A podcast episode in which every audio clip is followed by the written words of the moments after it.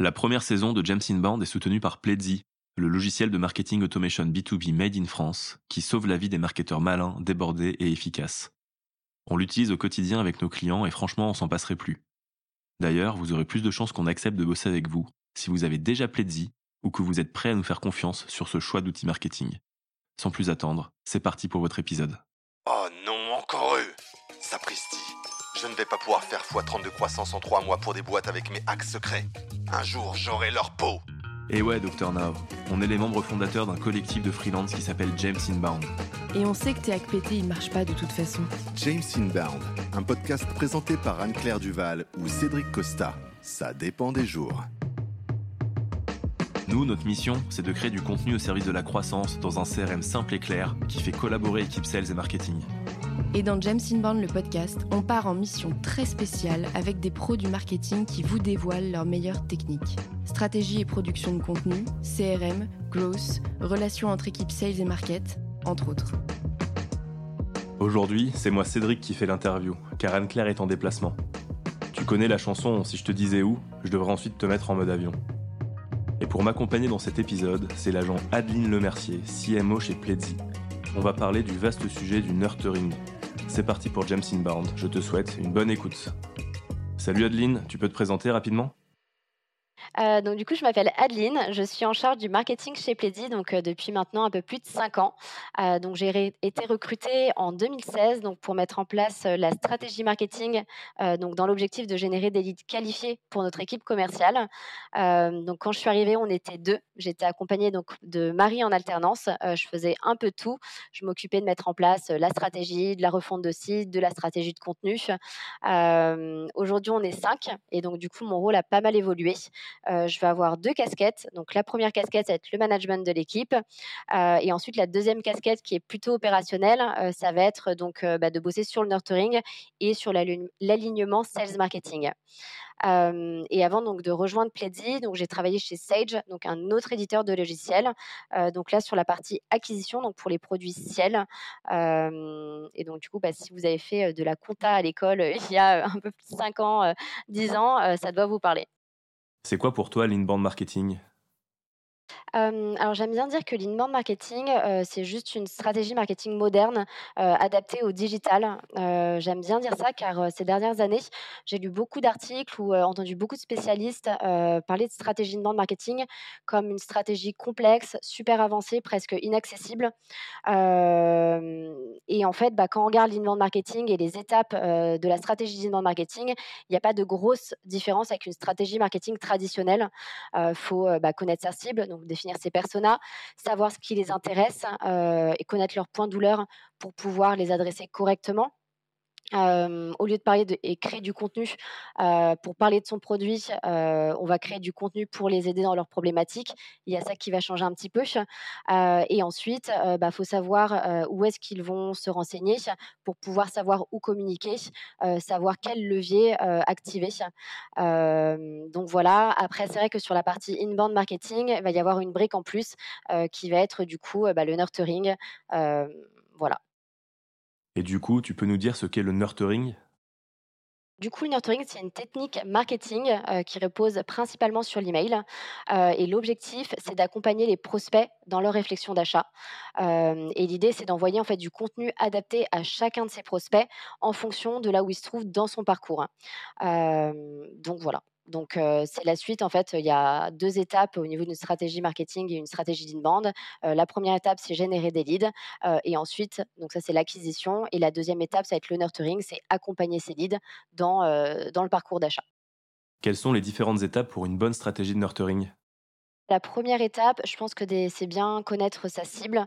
L'objectif, bah, c'est connaître les problématiques de sa cible, ses points de douleur, et savoir en fait vraiment quel contenu envoyer à chaque étape du, étape du cycle de vente. donc en inbound, il y en a trois. Découverte, évaluation, achat. Donc l'idée, c'est de savoir en fait combien, enfin quel contenu on va créer à chaque étape pour justement faire avancer notre prospect dans le cycle de vente. donc il y a cette première partie donc autour de la cible. ensuite, bah, il y a la partie création de contenu. donc pour avoir un peu de manière matière pour pouvoir commencer. donc nous, ce qu'on ce qu'on donne comme conseil, c'est d'avoir quelques articles de blog par phase et d'avoir un contenu premium, un contenu téléchargeable par phase également. et ensuite, ce qui est important, et nous, on a pris le temps de le faire au tout début, c'est de définir son parcours d'achat et ce qu'on appelle aussi le funnel marketing. Donc, c'est toutes les étapes par lesquelles un prospect va passer. donc, par exemple, quand on a commencé chez Plaidy, il y avait quelques étapes. Il y avait visiteur, lead et client. Ensuite, on a ajouté donc le MQL, donc le prospect chaud, prospect qualifié par le marketing. ensuite, on a rajouté le SQL, donc le Sales Qualified Lead, donc l'opportunité commerciale. et ensuite, bah, il y a deux ans, on a rajouté le SL, le Sales Accepted Lead. donc voilà, donc ça c'est quelque chose qui se construit au fur et à mesure, mais en tout cas, dès le début, nous on a pris le parti de vraiment définir ce parcours d'achat, les étapes clés par lesquelles va passer notre prospect, et, c'est le conseil qu'on donne généralement bah, à nos clients ou alors à nos prospects quand on fait des conférences ou, ou des webinaires. et au tout début, on a également fait un travail autour de bah, l'alignement sales marketing. donc pareil, on n'est pas rentré dans des choses très complexes, mais l'idée c'était de bien définir qu'est-ce qu'un lead, à quel moment on envoie les leads aux commerciaux. et en fait, c'est toute cette matière-là, cette réflexion qui permet ensuite de savoir, OK, bah, quel est notre, notre cycle de vente, quelle est la durée, comment on définit notre scoring, comment on qualifie nos leads, donc quelles sont les questions qu'on va demander dans, nos formulaires, etc. Donc au niveau de la stratégie, voilà un peu les, les grandes étapes. Il y a toute une première partie au niveau bah, des contenus et bah, de savoir vraiment quel contenu on va envoyer pour faire avancer nos prospects dans le cycle de vente. Ça, c'est le premier point. Le deuxième point, bah, ça va être toute la partie scoring, justement, se dire, OK, bah, bah, scorer chaque étape et se dire, OK, pour la phase découverte, à partir de combien de points on va envoyer notre prospect à l'étape suivante. Donc, il y a tout cet aspect aussi de modélisation au niveau du scoring, de savoir bah, comment on le fait avancer dans notre tunnel de vente, dans le cycle de vente. Et là, il va y avoir toute une modélisation du parcours d'achat via le scoring pour savoir bah, comment on fait avancer le prospect dans le cycle de vente. Les phases d'achat, découverte, évaluation, achat, tu peux nous en parler un peu plus? La première phase, donc c'est la phase découverte. donc clairement, c'est la phase où bah, votre prospect a une problématique, il ne sait pas encore comment, quelles sont les réponses, les solutions à ces problèmes. Donc, par exemple, nous, chez Plaisy, c'est bah, une entreprise qui souhaite générer davantage de leads pour ses commerciaux. et donc, elle va voilà, se renseigner sur quels sont les leviers pour générer des leads. et la réponse, ça va être bah, mettre en place une stratégie d'inbound marketing et de marketing automation. Ensuite, la phase d'évaluation, c'est donc bah, votre prospect a compris bah, quelle était vraiment sa problématique et a identifié, on va dire, les solutions pour répondre à cette problématique. et donc, bah, par exemple, dans notre cas, c'est OK. Donc, l'entreprise, le marketeur a compris que pour générer des leads, fallait mettre en place une stratégie d'inbound, fallait mettre en place une solution de marketing automation.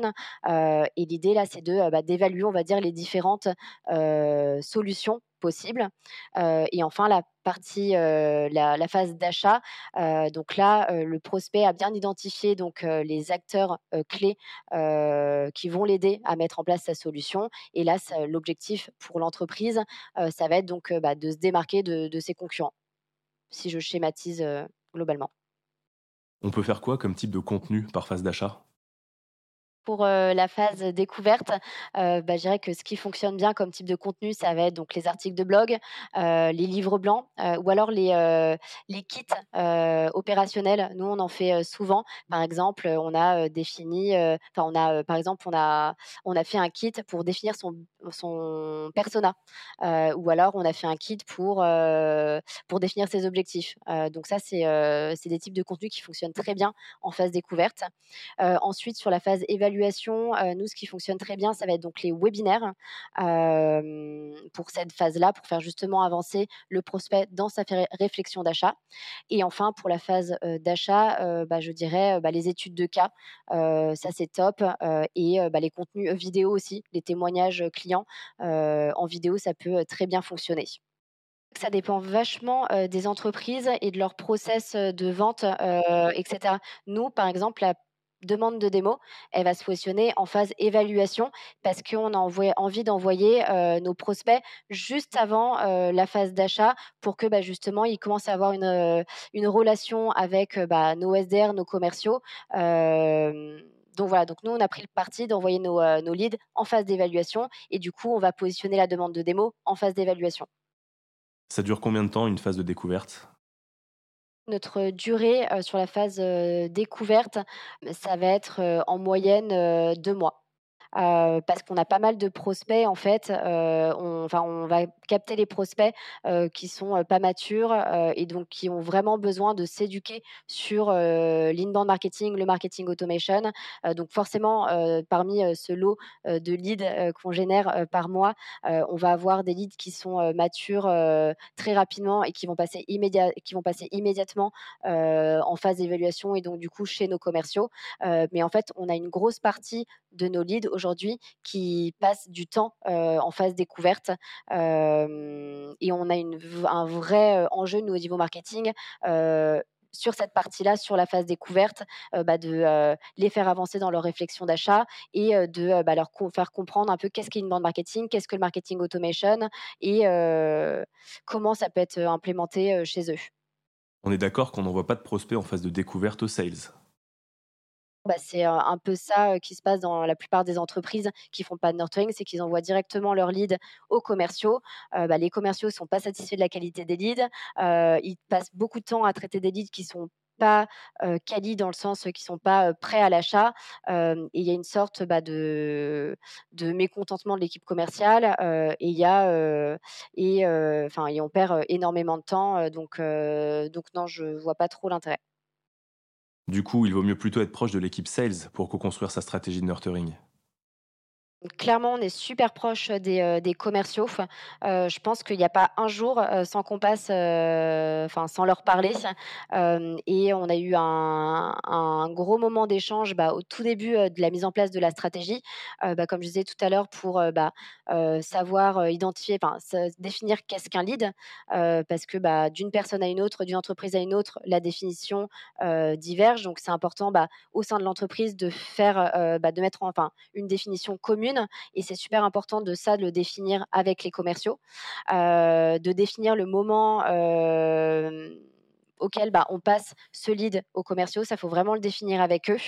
Euh, et il y avait un autre aspect aussi dont je voulais parler, je me souviens plus. Donc j'ai parlé donc qu'est-ce qu'un lead, à quel moment envoyer le lead aux commerciaux, et aussi bah en fonction de OK, qu'est-ce qu'un lead bah, En fait, on, ça nous donne au niveau marketing les billes pour savoir OK, bah, quelle qualification on va mettre en place dans le nurturing, quels sont les champs qu'on va demander au niveau de nos formulaires.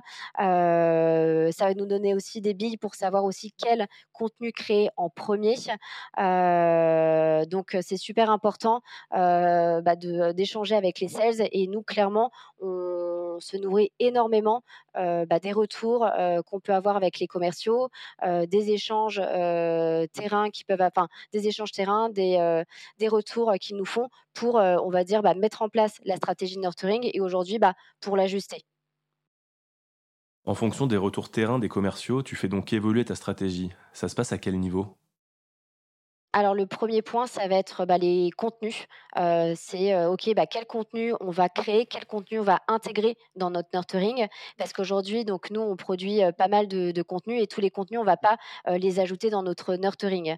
donc bah, ça va nous permettre de vraiment savoir identifier les contenus clés. le deuxième point, ça va être toute la partie scoring aussi.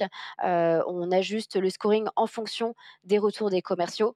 en plus de cinq ans chez Pledzi, honnêtement, on a dû changer je ne sais pas combien de fois notre scoring et le moment où on envoyait nos, nos leads commerciaux. Et ça, on s'est fait, on s'est basé sur bah, les bah, des retours des, commerciaux, des taux de conversion entre leads MQL et de bah, tous nos échanges. Et le troisième point, ça va être toute la partie aussi qualification. on fait énormément évoluer aussi nos, formulaires et les champs des formulaires en fonction des besoins et des retours des commerciaux. Je pense que c'est vraiment indispensable, heu, d'impliquer les, les commerciaux, heu, dans la stratégie et vraiment à tout moment, que ce soit, en amont avant de mettre en place la stratégie, au tout début de la mise en place de la stratégie ou alors, bah, au moment où on s'est lancé en stratégie pour justement, l'améliorer. Bah, déjà en premier lieu, bah, en amont, avant de lancer la stratégie, c'est super important. Déjà, bah, 1 point pour aussi les sensibiliser et leur faire comprendre aussi l'intérêt du nurturing et leur montrer en fait l'impact que ça va avoir aussi, dans leur job et leur montrer que ça va faciliter leur vie. Donc il y a ce point-là et aussi, en amont de la stratégie, c'est super important parce que, au niveau du marketing, on n'a aucune donnée, sur lesquelles s'appuyer. Donc en fait, il faut qu'on s'appuie sur les retours, des commerciaux qui sont en relation avec nos prospects. Par exemple, l'exemple le plus parlant, c'est le cycle de vente. Nous, on va, définir justement, un nombre de jours pour chaque phase, découverte, évaluation, achat et en fait, ce nombre de jours, bah, en fait, on a demandé, aux commerciaux quelle était, la durée du cycle de vent de vente et en fait, on a ajusté donc la durée du cycle de vente sur notre parcours d'achat, donc découverte, évaluation, achat. Donc ça, c'était au tout début de la stratégie où, bah, on se lançait dans la mise en place de la stratégie. On n'avait aucune donnée, donc on s'est appuyé vraiment sur leur retour à eux. Et ensuite, bah, tout au long de la stratégie, c'est super important. Plus on avance de la stratégie et plus on a des données, heu, mais je pense que c'est important justement de, heu, bah, de sortir la tête de l'eau, sortir du guidon et sortir des chiffres pour justement, heu, enfin voilà et aller parler aux sales. Enfin, en gros, voilà, c'est important d'échanger avec les commerciaux pour sortir la tête du guidon, sortir la tête des chiffres et mettre en place les bonnes actions. Et du coup, pour avoir, heu, je rebondis aussi sur, heu heu, sur ce que tu me demandais et comment enfin, sur quoi on s'appuie, un peu de tout, en fait. On va faire des écoutes, des écoutes, en fait, avec les commerciaux sur leurs rendez-vous et on va également aussi, reprendre leur feedback, à chaud ou à froid, et après, bah, bien évidemment, on va pas, tout de suite prendre les retours comme acquis. On va attendre, d'avoir plusieurs retours, les mêmes retours pour les prendre en compte et cetera. Enfin, voilà.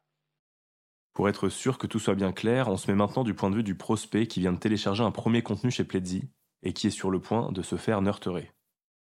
Donc du coup, la première chose qui va se passer, c'est que tu vas recevoir un premier email, heu, qu'on envoie via un workflow, un email de bienvenue, heu, pour, bah, se présenter, t'expliquer en fait, bah, qu'est-ce que heu, quel contenu on va, t'envoyer, dans les jours, les semaines à venir et ensuite, après au niveau du parcours d'achat, bah, en fait, ça va dépendre de toi et ce que, tu consommes. Par exemple, si tu es venu par un post LinkedIn, que tu as téléchargé un e-book mais qu'entre-temps, heu, bah, tu as téléchargé d'autres kits ou alors tu as vu d'autres articles de blog, bah, potentiellement tu vas avancer plus vite qu'un autre prospect qui a juste téléchargé un livre blanc et qui ne reviendra pas tout de suite, heu, sur notre site.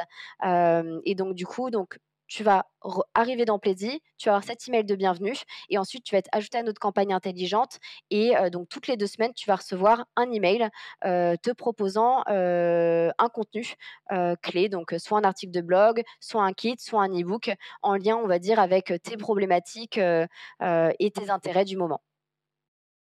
C'est quoi une campagne intelligente? C'est comme ça que tu mets en place le nurturing chez Pledzi La campagne intelligente, heu, c'est une fonctionnalité donc qui permet d'envoyer du contenu en fonction du parcours d'un prospect sur votre site web. Heu, donc on va traquer en fait en fonction du contenu, heu, qu'il consulte ou qu'il télécharge, on va savoir ce qui l'intéresse, à quel persona il correspond et à quelle étape du cycle de vente il se trouve et en fait Pledzi va lui envoyer le contenu le plus pertinent en fonction de ces informations. Donc Pledzi va pas du tout, inventer tout ça, il va vraiment se baser sur votre stratégie. Donc vous en fait, vous allez, heu, ajouter vos contenus dans Pledzi et pour chacun de vos contenus, vous allez, bah, taguer ce contenu en indiquant, bah, à quelle étape du cycle de vente il doit être envoyé, à quel persona il correspond, à quel intérêt à quel, intérêt ou quelle problématique, il répond, et en fait, donc vous allez taguer ce contenu-là. Quand, votre prospect va aller sur ce contenu ou va télécharger ce contenu, il va avoir ces tags et en fait, c'est ce qui va permettre à Pledzi, du coup, de lui envoyer du contenu complémentaire, sur, heu, bah, ces mêmes intérêts, ces mêmes problématiques et cetera.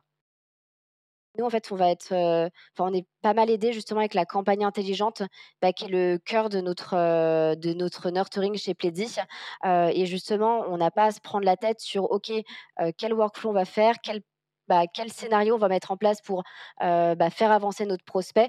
On va vraiment se baser sur, bah, en fait, sur la stratégie, de dire, OK, donc quelles sont, nos trois, quelles sont les trois phases de notre parcours d'achat? Quelles sont les problématiques de nos prospects à chacune des phases?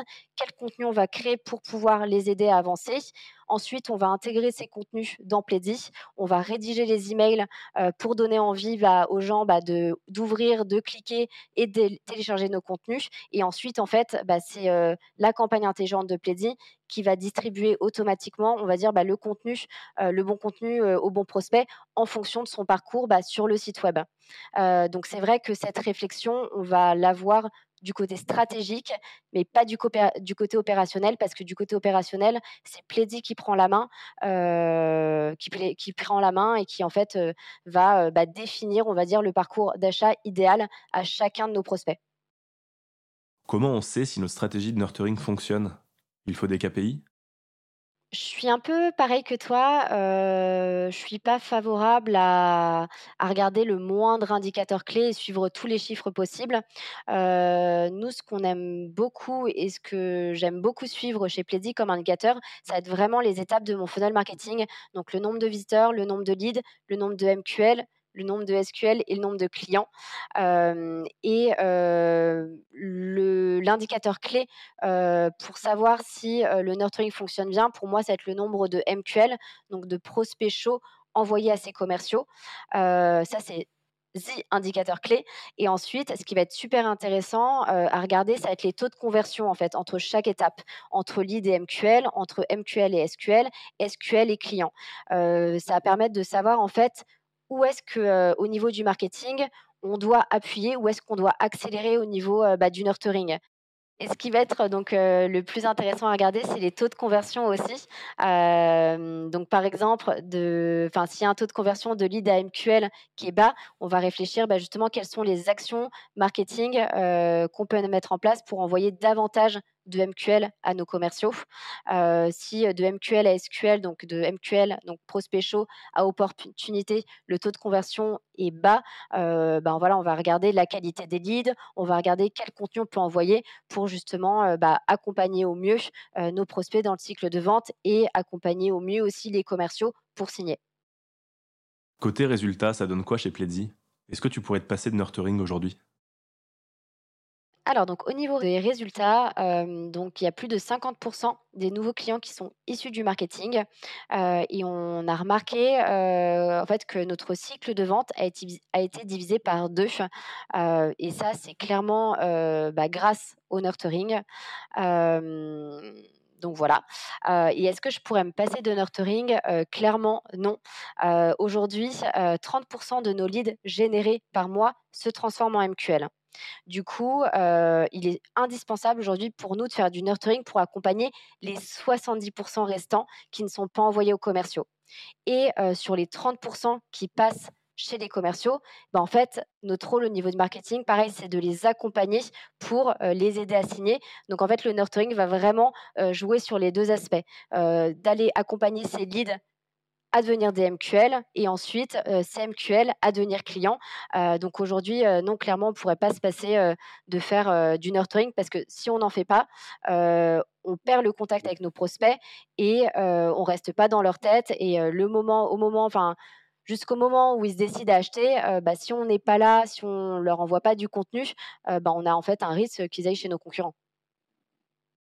Quel conseil inbound tu donnerais aux marketeurs qui nous écoutent? Je dirais de passer du temps sur bah, les points où vous avez de la valeur. donc, par exemple, échanger avec des prospects, des clients pour connaître leurs problématiques. passer du temps à créer du contenu qui apporte de la valeur ajoutée à vos prospects. D'ailleurs, ne parlez surtout pas de vous. ça, c'est un conseil primordial et que tout le monde vous donnera en inbound. Euh, et l'autre point, c'est de mettre de l'humain dans tout ce que vous faites, euh, même en B2B, c'est super important et c'est ce qui va clairement vous démarquer de vos concurrents. Quelle serait pour toi la pire erreur à ne pas commettre en marketing en 2022 bah, c'est de faire un focus et de mettre toute son énergie sur, heu, l'acquisition et attendre pour mettre en place le nurturing. Pour moi, c'est super important, heu, d'équilibrer les actions entre l'acquisition et le nurturing dès le début.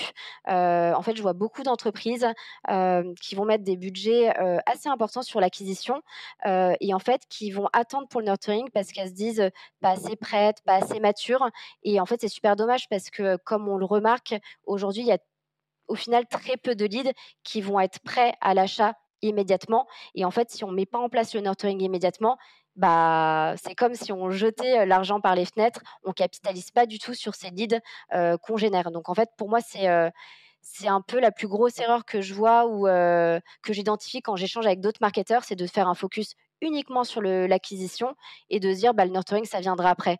et en fait c'est comme ouais bah, comme je disais comme envoyer de l'argent par les fenêtres et, et on va dire c'est un peu gâché et, et pas aller jusqu'au bout de la stratégie marketing. Qu'est-ce qui te prend le plus de temps au quotidien dans les sujets inbound que tu traites et comment tu y remédies? Alors, ce qui me prend le plus de temps, ça va être vraiment tous les sujets, liés à la donnée, et aux points liés à l'alignement sales marketing. Donc, les points que j'identifie, ça va être enfin, en gros, moi, je passe beaucoup de temps à identifier, on va dire, les points de de blocage qu'il y a dans le funnel. Et bah, je passe du temps à justement identifier les actions que je peux mettre en place pour générer plus de MQL. Et ça, ça passe à par beaucoup d'échanges encore avec les commerciaux, et bah, toujours aller, améliorer, mettre en place de nouvelles choses au niveau du nurturing. Euh, on a plein de, euh, enfin voilà, on a mis encore, on a mis plein de choses chez Plaidy, mais on peut aller encore plus loin. Euh, donc c'est sur ça que je passe du temps de mon côté. et l'autre point, ça va être toute la partie synchronisation avec notre CRM et la data. et là, pareil, c'est plutôt bah, comment on peut aller plus loin pour bah, faciliter la vie des SDR et des commerciaux. comment on fait en sorte que tout redescende bien dans le CRM et qu'on ait vraiment le parcours de de vente le plus fluide possible. Ça va être vraiment ça, moi, les sujets sur lesquels bah, je planche le plus et sur lesquels je vais encore plancher pendant bah, des mois et des années, je pense, chez plaisir.